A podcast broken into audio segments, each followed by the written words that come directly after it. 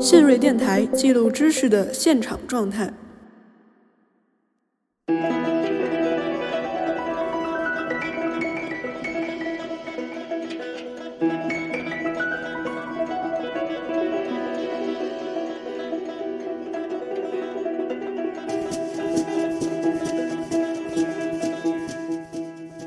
美国有一个呃做这个网络文化研究的一个学者叫 Henry Jenkins，然后他有一个观点呢，他就是说现在的这个新媒体文化啊，实际上是一个参与文化。就是过去呢，我们看一个案子发生，然后大众媒体去报道，那么大家呢就是仅仅就旁观吃瓜就完了。呃，但是现在呢，每个人好像都觉得我可以在中间呢去发掘一些东西。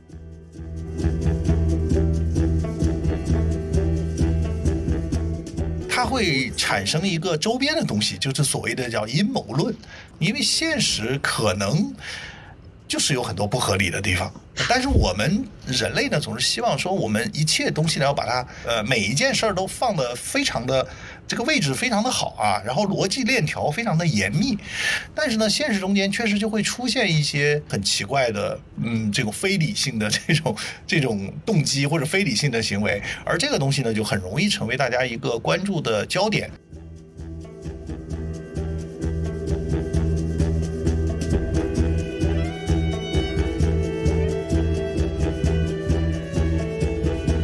这个过去大家经常有说什么叫这个媒介审判，但是呢，也有很多新闻法学界的人提出来，就是说，其实媒介审判这个东西呢，在中国在某种意义上来讲也是不存在的，因为我们还是大陆法系，就是靠这个不是靠陪审团啊，我们是靠这个法官。其实我还是比较相信这种原始的力量，呃，所以我想这种情感本身它其实是有积极的作用的，就是它使得我们去关注某个事件。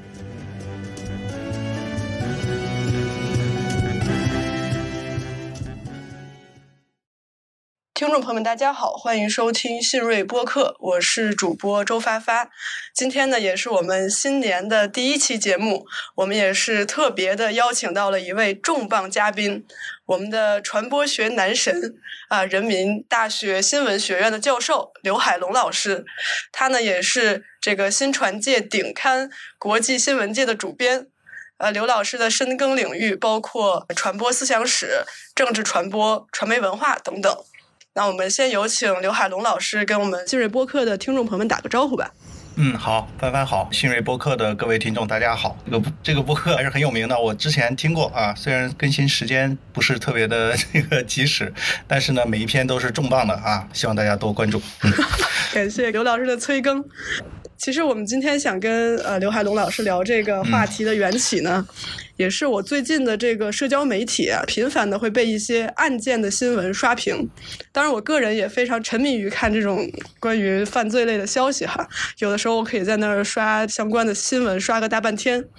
包括刚刚发生的非常令人震惊的谷歌员工的杀妻案。最近被执行了死刑的，像吴谢宇案啊、劳荣枝案，也包括呃受害者刚刚不幸去世的这个朱令案等等。好像近半年以来，总有一些重大的这个刑事案件在公众舆论的平台上占据这种非常抢眼的位置。那我们说一个案件从它的发生到发酵，然后在中间逐渐破案，然后当事人可能会发生什么变故，到最后的宣判、审判等等，它是一个比较长的一个周期。那其中会引发非常多轮的讨论，好像每一次有一些新的信息出来之后呢，它都会引发一定范围的这个关注和讨论。但是从统计学的意义上来说，犯罪率并不高。然后我们能从这些非常极端的案件中学习到的经验和信息呢，其实也相对有限。但是相比于和我们的生活联系更加紧密的这些社会新闻，比如说油价啦、这个利息啦、社会保障政策等等，好像犯罪新闻呢，它作为一个偶发的非常极端的事件，却经常能引发这种不合比例的关注。当然，我们有一种粗浅的理解，就是啊，一般跟这种性、跟这种暴力有关的事件，就特别容易引起大家的兴趣。那从传播学是怎么看？为什么这种罪案类的新闻，它就好像明星八卦一样，是特别容易吸引大家的注意，特别容易成为大家这种呃茶余饭后讨论的一个热点呢？凡凡说这个现象，我觉得这个倒也不是一个现在的现象，因为其实人都喜欢关注一些反常的、有故事性的，呃，这样的一些事件，像法制文学啊什么，这个一直以来，我觉得就是整个新闻领域或者是信息领域大家最关注的事情。你想想，十九世纪末所谓的黄色新闻，是吧？其实。大量的就是这种犯罪新闻的报道。那中国，我记得大概九十年代的时候，呃，所谓的法治文学、地摊儿文学，其中很大一部分其实都是犯罪类的新闻。那我觉得这个其实也很好理解。那个新闻里面有一句话叫“狗咬人不是新闻，人咬狗是新闻”，就是。反常的事件，它总归是会吸引我们的关注。像刚才您说的，平时其实大家看不到什么犯罪的，至少在我们身边，我觉得这个概率是比较低的。所以呢，犯罪本身就成为了一个小概率事件，然后我们就觉得它本身就充满着神秘感。而且呢，另外在谈到媒体的功能的时候呢，也经常说这个媒体呢是有一个环境守望的功能。呃，环境守望呢，其实就是一个站岗放哨。那么站岗放哨的人应该关注什么呢？嗯，一般来说，正面的东西好像大家就不太关注，因为就是一个天下太平嘛，大家都知道这个正常啊，没有战乱或者什么，大家都觉得很平常啊，很枯燥这个生活。那么这种站岗呢，它其实更多的在关注那些异常的事情，那些对我们的生活、对我们的现实会造成威胁的一些事情。那么犯罪呢，我觉得这是人的一个就是关注的本能，因为它其实。危害到的是我们的生命财产安全，所以呢，其实这种事情天然就会容易吸引我们的注意。这我觉得是人的一个动物的本能。你想想，在一个丛林环境中间，是吧？我们首先是想到自己的生存。那自己的生存最重要的其实就是不要被他人杀害。所以这个时候，我们其实我觉得这个还是在我们的这个动物的本能里面，我们就会对这样的事情特别的有兴趣啊。我觉得是可以理解的。还有一个呢，就是我觉得跟大家的生活方式有关系。就是当一个社会比较平淡，然后当大家好像缺乏一种发泄或或者是平时在媒体中间看不到太多有趣的、有故事性的事件的时候，我们的注意力可能就会转向这些犯罪新闻。因为犯罪这个事情本身，它是一个很客观发生的事情，就它和其他的刚才说到的一些这个政策性的呀、政治性的呀这样的一些问题相比呢，我觉得犯罪新闻它的门槛比较低，因为你一般来说这个客观发生的事情，你。一般来说不能够不报道，就很少说犯罪新闻它可以压下去，因为我们认为犯罪是一个个人行为，是一个分散性的，就是它和。社会啊，和制度啊，和这个国家呀，或者政府啊，是没什么关系的。所以犯罪新闻呢，在报道上它有一种天然的豁免权。这些犯罪新闻一般来说，尤其在我们国家，我觉得在这个政策上，嗯，并不是像国外啊管得这么严。跟我们的法治体系其实也有点关系。所以就是基于以上的这个原因啊，就各种内因啊、外因啊、啊客观原因，还有人的这个主观原因呢，呃，所以犯罪新闻，我觉得尤其在这几年啊，大家能感觉到整个新闻越来越少，就是那种真正意义上的新闻越来越少，所以像犯罪新闻呢，呃，这样的事件呢，可能就会脱颖而出，然后大家可能就会更关注。就确实是说，它不是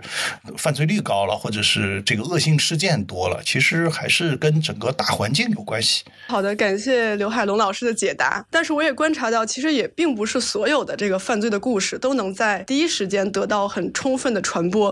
比如说，我记得我小的时候特别爱看那个《今日说法》，然后它里面就有这种真实的犯罪的这种纪录片儿。然后我记得里面看过好多的案子，它不管是从这个犯罪过程的这种残忍。暴虐的程度，还是从这个案情发展之曲折离奇，它绝对不逊于我们现在讨论的这些啊人尽皆知的这些案子。但有很多案子呢，它到最后也就变成了一个地方新闻，或者只在一个非常小的范围内进行传播。比如说一个村里、一个县里。我现在还记得看过一个案子，叫这个烟锁殡仪馆，它是发生在山东的一个村子里。啊啊，我有印象。那个是非常有名的一个大案，就是情节曲折。对，被一些这个 B 站 UP 主在制作了之后，他又得到了引爆的一个契机。啊，但据您观察，就是在这众多的这些犯罪事件中啊，哪些犯罪事件它更容易成为一个传播的热点，以及啊，就是哪一类型的犯罪故事它更容易吸引大家的注意力和这些媒体资源呢？我们一般会认为，就是传统的那个法制文学啊，应该说，首先这个案子要离奇，对吧？甚至于很多，可能我们经常会感慨，就是编剧都编不了这么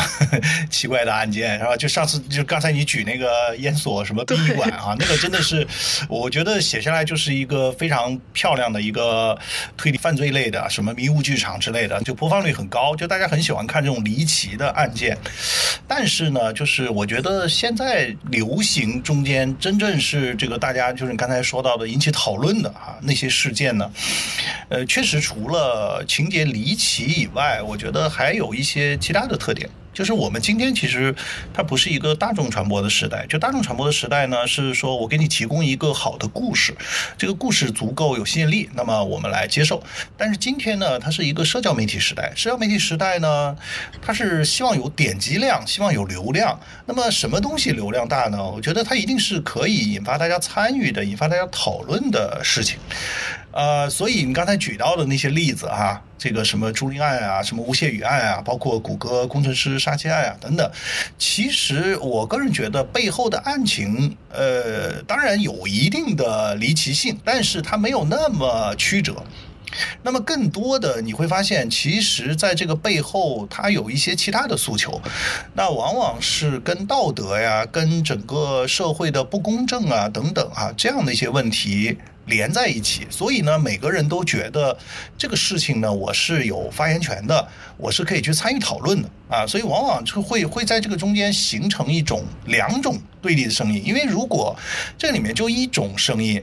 呃，这个这个，或者是呢，它是一个很明显的答案，就是所有人就是都同意的这么一个事情呢，可能就很难引发这个争论。呃，所以往往在这个背后是有一些争议啊，比如说跟公权力的这个争议啊，或者是这个案件本身可能它涉及到一些道德上的评价，然后两方意见在争执，那么这样的一些事情呢，它就容易引发大家的这种参与。啊，这个时候就成为了我们今天的一个，呃，所谓的这个流量密码，对吧？大家愿意报道，所以它最后就成了一个推波助澜啊，各种自媒体大家都在争相的从各个不同的角度去分析这个事件，那么它就成为了一个热点。所以有的时候不是说这个事情有多么重大，而往往它符合我们传播的这种规律。啊，传播的规律，我觉得一个很重要的就是说，它不是一个特别明确答案的。有一个好像大家都有一个共识的东西，往往是可能没有共识，或者是呢，在这个背后有一些问题是让我们觉得好像无解的，那这些问题可能就会引发大家的讨论啊。这个我觉得是在今天这个所谓的社交媒体时代、新媒体时代的一个特点啊，它会促进这个罪案的传播。那好的，感谢呃刘老师的这个解释哈。其实像这些案子发生了之后，我们作为一个非常外围的这种观众，我们在第一时间能够得到的一手消息是非常有限的。然后呢，它侦破的过程以及。走这种正式的司法程序，它又是非常漫长而且繁复的。但是在社交媒体上，大家好像啊都被这种短平快的这样一种推送的节奏喂养的有些没有耐心哈。大家这个全民侦查的热情都很高涨，每天都希望能看到关于一些案子的新的消息。像我如果对某一个案子非常感兴趣的话，我就会刷这个相关的帖子，我就一直刷一直刷。然后你一直刷一直刷的这个结果就是，可能刚开始还是。一些呃，比如说官方媒体的报道，一些非常正式的消息等等等等，然后你刷到后面，它一定会有一些小道消息就混进来了，或至少说它是信源不可靠或者未经证实的一些消息就会混进来。但是肯定更精彩，那肯定是比官方的消息更精彩，对吧？是的，是的，因为。他会提供一些新的消息嘛？因为你你刷那些官方消息，你刷一百条，它可能都一样。然后你你看到一条新的消息，哎，它可能来自一个信源不明的人，但是你很想看，所以我觉得这个。这种呃传播的一个结果，一个非常典型的案子就是这个胡鑫宇案哈。我在这里给大家推荐另一个播客，叫这个跳进兔子洞，他们是做了一个四集的这个声音纪录片，就完整的展示了说这个案子是他怎么从一个比较寻常的一个青少年的失踪案，最后发酵成了一个非常大的一个传播事件，并且出现了很多这种骇人听闻的传言等等。那从传播学的角度看，为什么这个谣言总是比真相传播的更快？以及为什么大家其实啊喜欢看这种关于阴谋论的东西？哎你说的是不是就是那个学生后来走走丢，突然一下消失踪了，后来在那个仓库里发现对对对，就是一个那个呃，最后官方认定是自杀，但直到现在还有很多人就不相信这个官方的说法，说啊一定背后有更大的这个利益集团什么的。呃，这这个对这种疑案其实经常发生。我记得原来是不是美国洛杉矶也有一个，就是那个一个华人，然后在那个电梯那儿突然就是进来又出去，就后来消失了。后来是在那个叫什么水，就是一个水塔，那个那个水房的那个水塔，对，在那个水塔里发现的啊。然后一开始大家也传了很久，说这个什么灵异事件，对吧？对 对对，就那个叫蓝可儿案，好像是。对蓝可儿案，就是对，就是这样的一些事情，我觉得就是我刚才就说的，就是他没有一个明确的一个答案啊，然后就是大家就是会引发大家的参与热情，呃，这这我觉得是一类事件的，还有还有一类是我刚才说的是那种情感，就是他会让大家情感代入，是吧？比如说像什么那个吴谢宇案，就是按说这个案情是。比较容易大家理解的，但是可能大家情感上，包括朱令案，就情感上可能就是呃会会强烈的投入。然后你说的这一类案件呢，是这个情感上其实没有太多投入，它纯粹就是一个。呃，解谜就是大家会觉得这个官方提供的很多案情，好像嗯，这个不可信，或者是呢，它本身就是因为当时那个孩子这个很长一段时间就没找着嘛，好像很离奇。那么这样的一些离奇的事件呢，我觉得它会大大的激发大家的这个热情。就是美国有一个。呃，做这个网络文化研究或者做粉丝研究的一个学者叫 Henry Jenkins，然后他有一个观点呢，他就是说现在的这个新媒体文化啊，实际上是一个参与文化。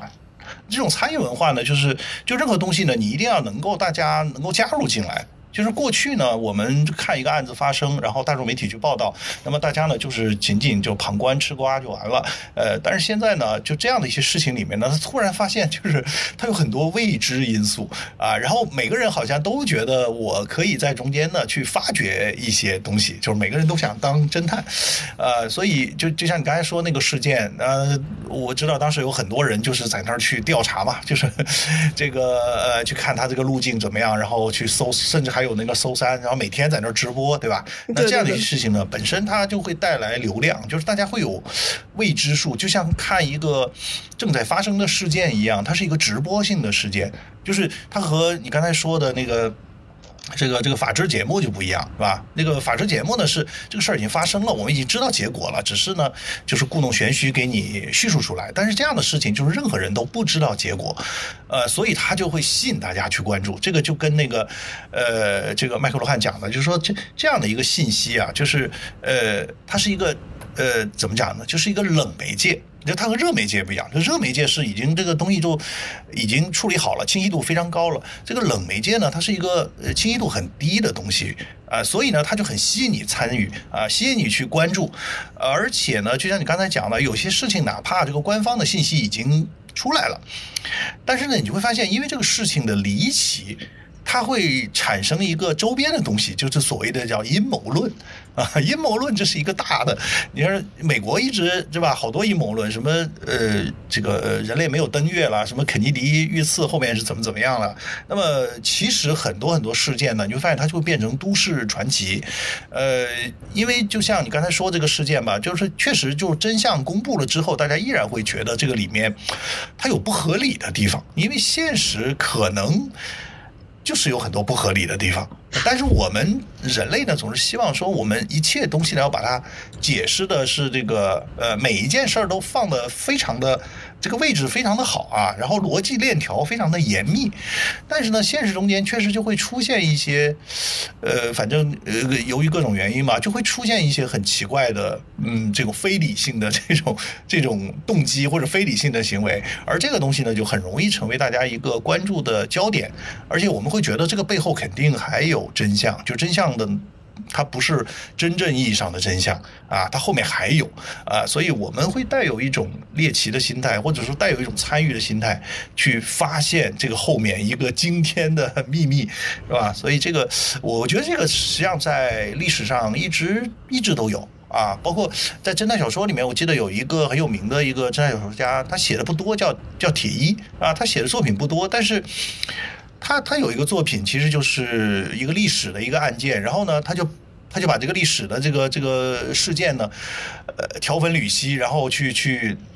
分析这个后面到底是什么这个这个结果，还是跟那个官方完全不一样啊？包括那个那个什么杰克开膛手，就是当年伦敦十九世纪的一个一个罪案嘛，连连环杀手，最后也没抓着是谁。但是这个开膛手，杰克开膛手，这个也成为了一个悬案，就是不知道有多少人参与进来，就是 把当年的各种那个，就是这个警方的记录，当年的大众媒体的报道，还有当年的其他的证据，然后网上就大家纷纷在那儿这个解决，就是所以这个后面不知道出了多少书，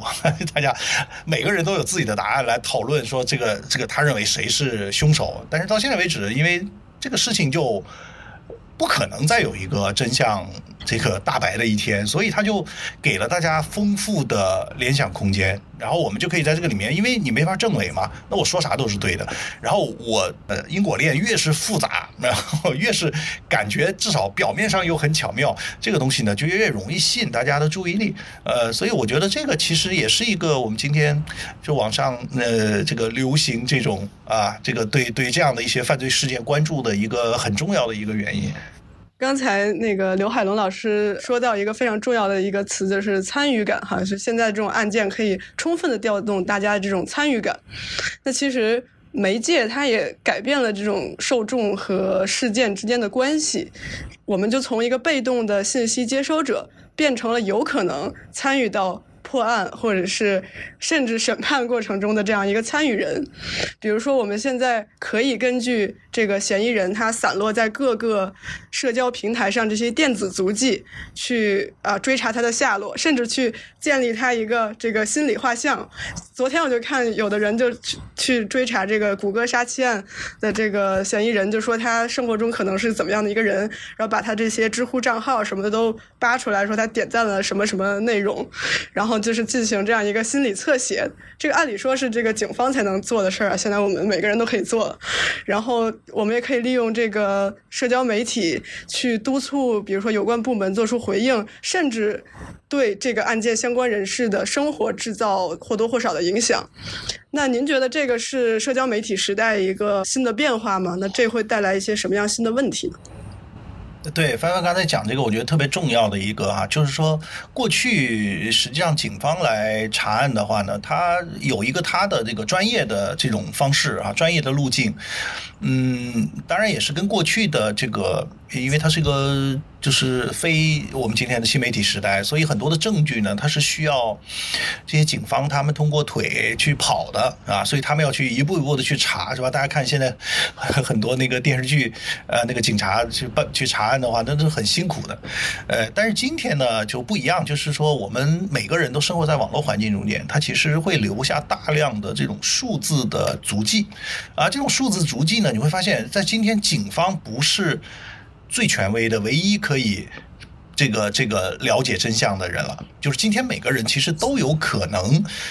去发现一些可能警察都没有注意到的事情啊，所以而且我们的。参与变得更容易了，就像你刚才说的，那个呃，你你你，当然我们可能不会像警察那样去一个个去排除嫌疑人，一个个去访问，但是呢，我们上上网，去上上知乎啊，上上什么社交媒体啊，呃，这个都是很容易的，所以我们很快就可以把这样的一些碎片化的信息啊，这个当事人的这些信息呢，就可以给它拼凑起来。呃，这个本身我觉得也是一个现在的一个新的现象啊，就是呃，其实是有可能有助于我们去发现真相的。呃，就是进行这种所谓的人肉搜索啊，当然人肉搜索本身这个很有争议了，呃，但是就是至少它给了我这个普通网民这样的一种参与的机会啊，所以这种参与机会的话，就使得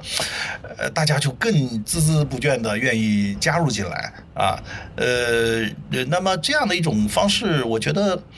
怎么说呢？就是呃，当然可能说到就是会影响警方啊或者什么呢？呃。可能在传统媒体时代的话，呃，这是一个特别大的问题啊。但是就是，其实，在西方我也观察到这个，呃，包括新的一些新闻法呀。那么，可能对这样的事情，我觉得大家想约束，但是可能已经无力约束了，因为过去这个传统媒体呢，它是还是有一个它的那个行为规范啊，这个职业道德和职业的伦理，呃，那么它有层层的把关啊，记者呀。这个这个主任、编辑部主任呐、主编呐等等，他有层层的把关，所以相对来讲呢，呃，这些信息会经过权衡。但是在今天呢，可能相对来讲，就个体他就比较分散，你也很难去约束他。所以总体来讲，我觉得现在你像西方的话，它的一个原则呢，就是说，你你只要能获得，那么。法院基本上也不太管了，因为你你要是真的有用的信息，你就藏好，对吧？如果你自己没藏好，呃，被人发现了，呃，发不出来，那那你只能怪你自己。所以，所以大家总体来讲还是对那种。这个个体信息的这种发布呢，采取一种容忍的状态，我觉得当然也是一种很无奈的状态。那么中国呢，就我刚才讲的，中国好像在这方面没有一个特别的法律或者是条文来规定，只有一些零星的政策性的东西。呃，像发布，呃，曾经发布一些像什么呃通知啊，或者是我们的这个职业这个新闻职业道德准则呀等等啊，或者是一些这个这个临时的一些政策这些东西来约束。那么还有呢？我觉得跟跟中国这个呃整个司法体系有关系，因为我们还是大陆法系，就是靠这个不是靠陪审团啊，我们是靠这个法官。那么相对来讲呢，法官我们认为呢，呃，他是这个理性专业，他他是可以屏蔽这种。就是媒体的这种影响的，这个跟那个海洋法系不一样。海洋海洋法系它是靠陪审团嘛，很多大家看那个，尤其一些刑事大的这个刑事大案，它是靠这个陪审团，所以陪审团的都是普通人，他就比较容易受这种新闻报道呀，受这些外界信息的影响。呃，所以在中国呢，我觉得相对来讲，对这样的一些信息，还是约束的不是特别的强。当然，可能呃有些事件可能炒得更厉害了，呃，那么可能宣传部门会会统一下令说这个事情最近 不要。在炒作了啊，它往往是这个个案型的这种处理啊，而缺乏一个好像大家可以去依循的一个呃大的这个准则，所以我们这儿呢相对来讲比较放纵啊，所以也是导致刚才我们说到的，为什么这样的事件在中国是比较多的，这个也是跟我们对于这样的一个信息的报道的这种管制相对比较松，它相对于比如说政治啊、经济啊啊其他方面的这个报道的管制呢没有那么严，这个是有一定的关系的。嗯，刚才那个刘海龙老师提到了一个，就是现在新闻媒体的这个把关人正在消失哈。那您觉得这个像作为可以承担起一定的这个监管责任和能力的这个平台来说，它有可能的这个作为是什么呢？因为现在好像平台也有审核员儿啊，虽然不知道它的标准是什么，但它至少呃可以发挥一定的功能。呃，对，我觉得就是如果从平台方的角度来讲，其实他是不不太希望审核信息的，对吧？因为因为这样的一些信息本身它是能够带来流量的，能够让平台聚集更多的人气，呃，所以从平台方来说，我觉得他其实不太情愿去审查这些信息，因为这些信息也不是他生产的啊，而且如果你要真的去审查，你会遇到各种各样的麻烦或者争议。呃，我觉得在这个里面可能。最大的一个就是就在呃就中国来说啊，最大的一个可能抑制性的因素呢，可能还是国家或者是这个司法部门，呃，但是相对来讲呢，就我刚才讲的，国家和司法部门呢，对于这样的一些事件的讨论，呃，一般来说，只要不涉及到官方的话，一般不会特别的去禁止，因为这个在国外呢，有的时候会有一些就是事先。事前的这个限制，但是总的来讲，就是，嗯，到到这个新媒体时代、社交媒体时代，我觉得全世界都是相对比较放松的。就是因为对传统媒体呢，我们可以规定的很严，但是你对这个普通网民来说，其实就很难啊，因为他他的信息也都是碎片化的，是吧？呃，可能他也他也不需要那么是遵守职业道德，对吧？好像你也不能把他怎么样啊，他有的时候呢也是无心的，呃，也不是说真的就是诚心要去扰乱这个司法，所以我觉得整个大家的这个。整个氛围吧，其实还是一个较为宽松的这样一个氛围，呃，所以，呃，就说回到这个媒体，新媒体，所以传统媒体在这个问题上，我觉得相对来讲是比较吃亏的啊，就是它的受的限制很多，而新媒体呢，它限制没有那么多啊，所以现在为什么大家都不愿意看传统媒体了呢？其实这个我觉得，呃，有一定的这个原因。那么作为平台来说，我是觉得，除非。收到了有关是吧上级的这个禁令啊，宣传部门的禁令。一般来讲，我觉得平台它也不太愿意去限制。呃，这样的一些信息，当然有一些信息是不行的，就是比如说那种过于血腥的场面、犯罪的场面，呃，可能会流出来啊什么的，呃，这个可能就是出于保护未成年人啊或者什么这样的，可能会有一些，就是平台应该有一些责任会限制。但除此以外，我觉得单纯意义上来说，讨论案情，呃，在在今天，我觉得在中国可能相对来讲确实是。平台好像不是特别 在意说啊，大家讨论这个案情本身，呃，不让你讨论，除非这个案件本身都不让讨论啊。如果这个案件让讨论的话，大家去讨论这个案情呢，好像都不是特别忌讳的一件事情。所以平台对平台几乎是没有什么太多作为的在这个问题上。嗯，您刚才也提到这个新媒体和传统媒体的一个对比哈，啊，说这个传统媒体可能在这个罪案报道方面比较吃亏，但我最近也。注意到几个这个传统媒体对于这个我们刚才提到一些呃重大案件的一个跟进，以及他们写的几篇特稿。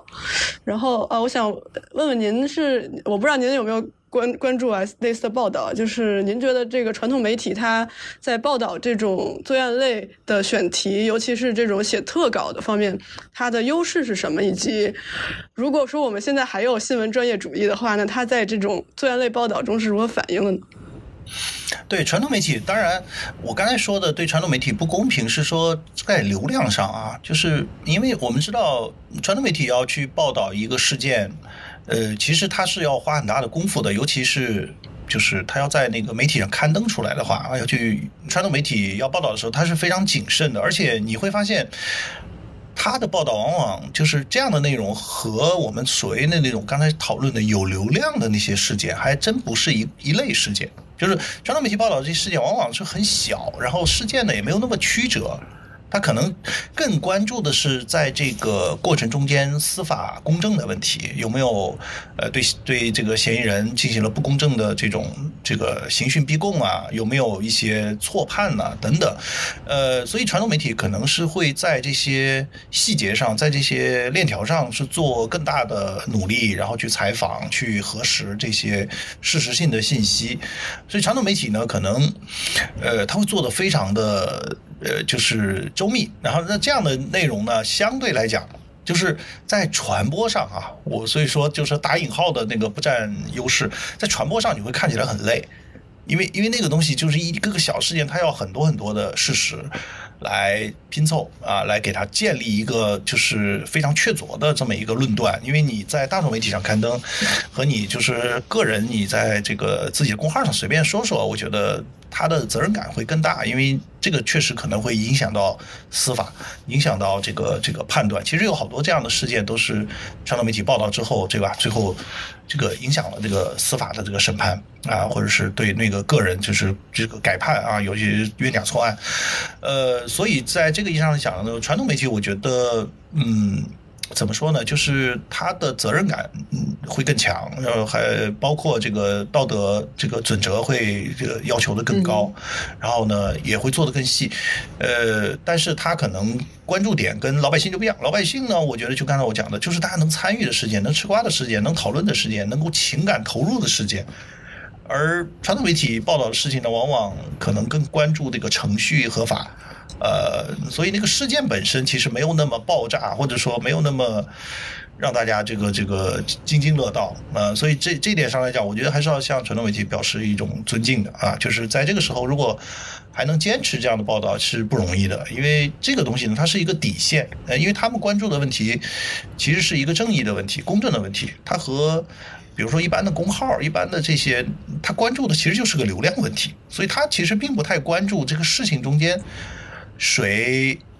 得到了什么？就是就是对他们来说，呃，可能流量是第一位啊，所以这个这个就实际上设置了一个不太不太公平的竞争啊。所以我我一直觉得就是，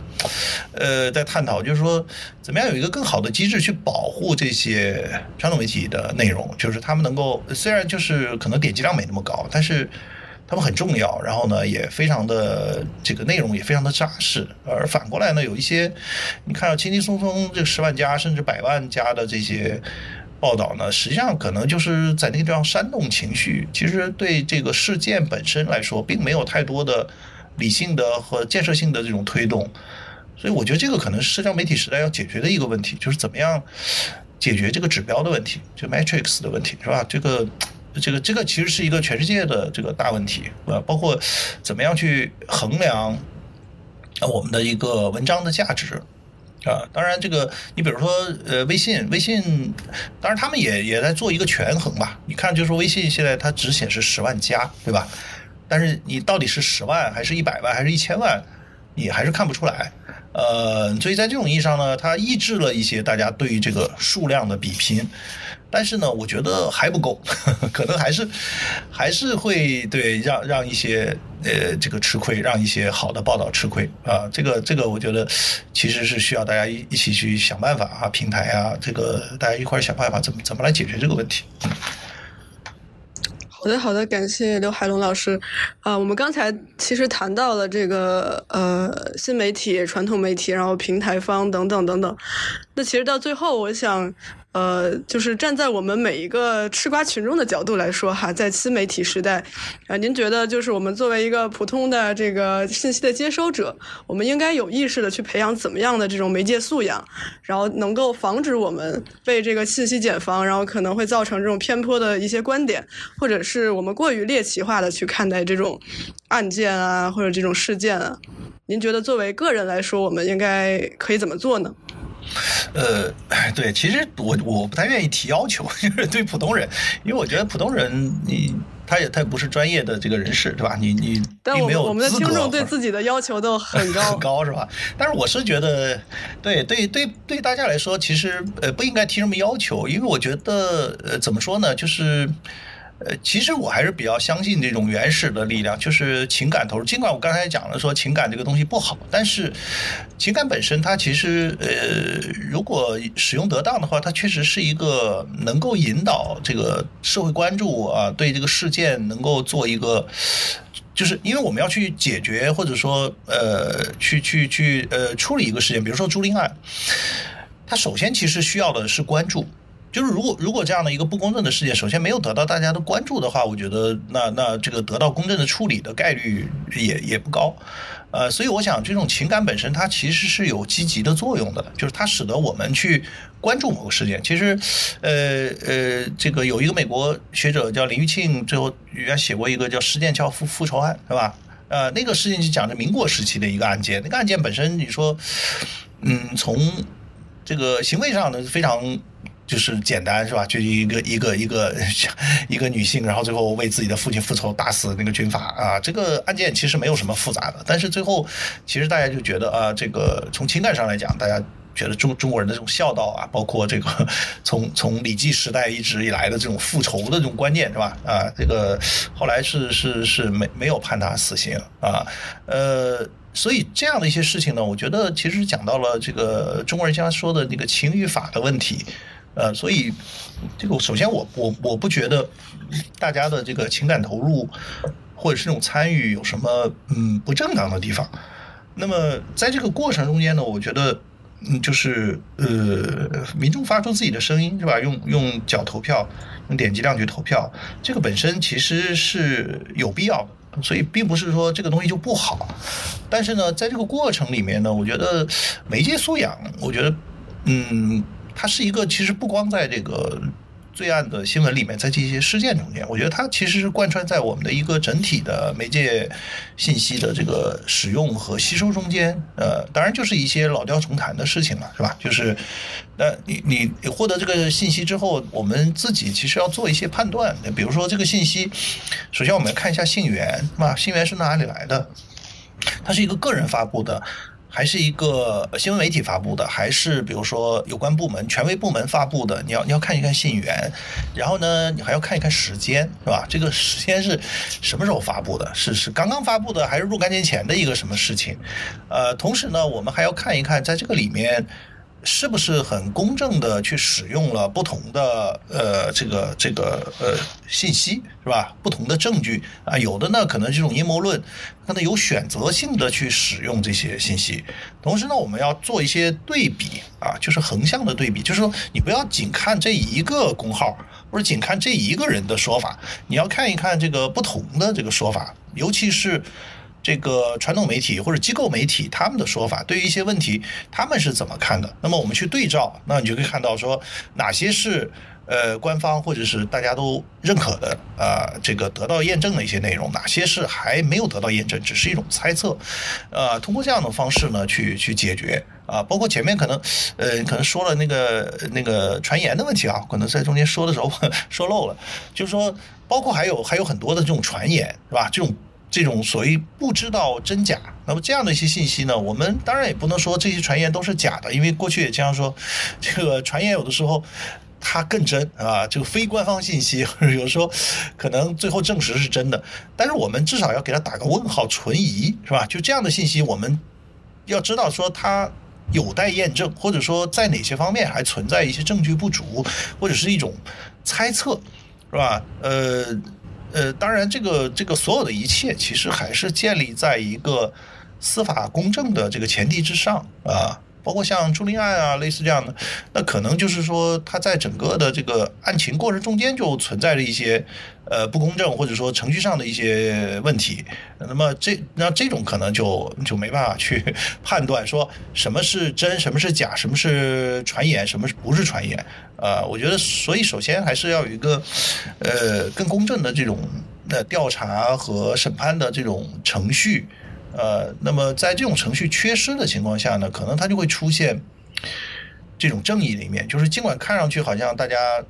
嗯很多发言可能并没有。很看上去很理性，或者说你的证据也不足，呃，没有确凿的这个证据，呃，但是从某种意义上来讲，它又是非常正当的，就像我刚才说的那个李玉清那个案子一样，它又是很正当的，因为它表达了这个大家非常朴实的一种对正义的向往啊，普通网民的一种向往，就是一种我们经常说这个天理民心，对吧？呃，所以这个我觉得也是非常非常重要的啊，所以嗯，只能说给大家提一些小小的建议，就是我们对。对于这个信息的来源呢，要做一点点分辨啊。对信息内容要做一点分辨啊，尤其是有些过于离奇的东西，因为阴谋论呢，往往是过于特别离奇啊。然后呢，因为这种离奇的推理，非常复杂的推理，它是需要很多证据去支持的。那么有一些这个复杂的、离奇的推理呢，经常会发现，在那个证据链条上，它其实是不足的，尤其在一些关键点上有一些跳跃，或者说有一些用我们的常识、用我们的想象去代替那个推理的啊，这个是我们要特别特别警惕的。呃，就是就是我们在逻辑学上有一个叫奥卡姆法则，是吧？就是这个一个简单的逻辑可以解决的事情，另外一个是用一个特别复杂的逻辑去解决。最后的结果都是一样的。那这个时候呢，在没有证据的情况下呢，我们尽量去相信那个简单逻辑的东西，啊，除非那个更复杂逻辑的东西，它是有充分的证据支持的，啊，否则的话就是我们讲宁，就是它是个剃刀法则，是吧？就是宁简啊勿繁，就是一个简单的解释和一个复杂的解释之间，呃，我们首先是相信那个简单的解释。是吧？这个我觉得是对抗那个阴谋论，呃，对抗有些传言的一个，也是一个我觉得是一个思维方法。大家可以去用这个去试一试，啊，尤其是在没有官方的信息、没有官方的那个证据之前，啊，就是那种特别离谱的、特别复杂的这个说法呢，我们反正就聊备一说啊，也不是说完全就否定它，但是我们至少要打个问号，呃，这样的话呢，可能会帮助我们去权衡啊，权衡各种信息。呃，另外一个我觉得还很重要的就是我们的传统媒体，呃，就是呃对传统媒体的一些限制吧，可以再松一点，就是因为毕竟他们还是相对专业的啊，层层把关的是吧？因为只有传统媒体它的报道到位了，它能够去很深入的去去提供确凿的事实的话呢，这个才会更好的去引导大家的这个讨论。啊，否则的话，就是你你在那个时候是失声的，啊，或者传统媒体在那个地方没有提供一个呃非常确凿的这个这个这个信息，那么当然大家就会胡思乱想了，就会这个各种猜测就会出来，阴谋论就会出来，对吧？而且因为你越不发布，可能会有更多的阴谋论出来，因为大家会觉得说这个不发布后面是什么原因，肯定后面还有什么更大的阴谋，对吧？所以这个我觉得也是对我们的司法部门、对我们的传统媒体提出了比较高的要求，就是我们尽量还是。呃，保持一个信息的透明，我觉得这个其实是一个，呃，权衡，就是因为这些信息呢，当然它会干预司法，这个在传媒法领域呢是大家讨论的比较多的问题，就是说我们对一个还没有宣判的一个事情呢，我们就大量的报道，会不会去影响他的审判，会不会影响他最后的那个结果？那另一个呢，就是公众知情的这种需求，就是我我们是作为一个普通公众，是吧？尽管是吃瓜群众，这个事儿跟我其实也没有直接的关系，但是呢，我们出于一种正义啊，出于一种对社会法治的进程的一种关心，我们希望知道更多的信息。所以这两者之间，在某种意义上来讲是有冲突的，啊，是有冲突的。呃，所以在那个这个呃相关法律的讨论中间，一直是在就是在这两个中间要找到一个平衡点。啊，但是就像我刚才讲的，好在呢，就是说在中国这个问题冲突没有那么大，就是我们的法院的判决呢，这个过去大家经常有是什么叫这个媒介审判，对吧？媒介审判，但是呢，也有很多呃，这个这个新闻法学界的人提出来，就是说，其实媒介审判这个东西呢，在中国在某种意义上来讲也是不存在的，因为什么呢？就是因为最后其实是法官来判，那么法官作为一个专业人士呢，你。你要排除这个情感的这种影响，对吧？那如果说你法官本人在判的时候，你都带有极大的这种情绪非理性，呃，被这种舆论裹挟，那么这个这个其实是你这个专业这个这个有问题，是吧？呃，所以在中国呢，这个这个所谓的媒介审判呢，相对来讲它不是那么严重。当然，国外它也会有一些办法，是吧？比如说这个，呃，你把这个案子异地。我们很多案子到异地去审判，你你不要在这个案发地，案发地那个群群情激愤，对吧？你换到一个另外一个地方，或者是呢，你把这个时间延期，你比如说延个半年，这样的话大家对这个事情热度下来了，没没有那么讨论了，那这个时候我们可以冷静下来来做一个判断。啊，或者是有的可能，对于你的这个审判的这些什么陪审员呐，或者对那个审判的这个法官呢，进行一些回避，是吧？让一些可能会存在着情感情用事的一些人，呃，可能尽量的这个这个不要参与到这个这个呃判判判决中间。那实际上，呃，大的一个趋势，就我刚才说的，就是大家还是在放宽，就是说更多的还是去满足公众的这个知情权，这个这个在在今天可能会被认为更重要。呃，而司法的那个程序上呢，呃，实际上大家是用一些技术方技术方面的一些措施呢，它是可以去调整的，啊，所以这个我觉得也是一个，就是我们怎么样来看待这个事情啊，所以我我我当然觉得大家反正吃瓜的时候呢，也也也没有必要就是 老觉得有罪恶感，对吧？这个我是我觉得首先不要有罪恶感，啊，就是关注本身其实有的时候会促进这个事情的解决，只是说我们在关注的时候呢，如果能够理性一点，当然就更好了啊！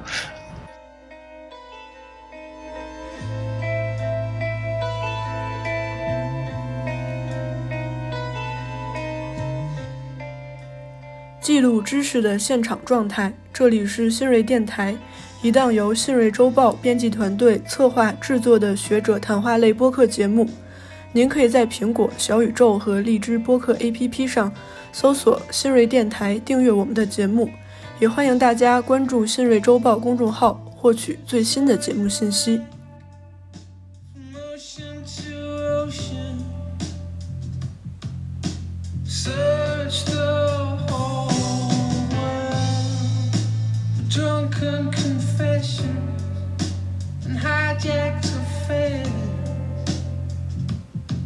Just me.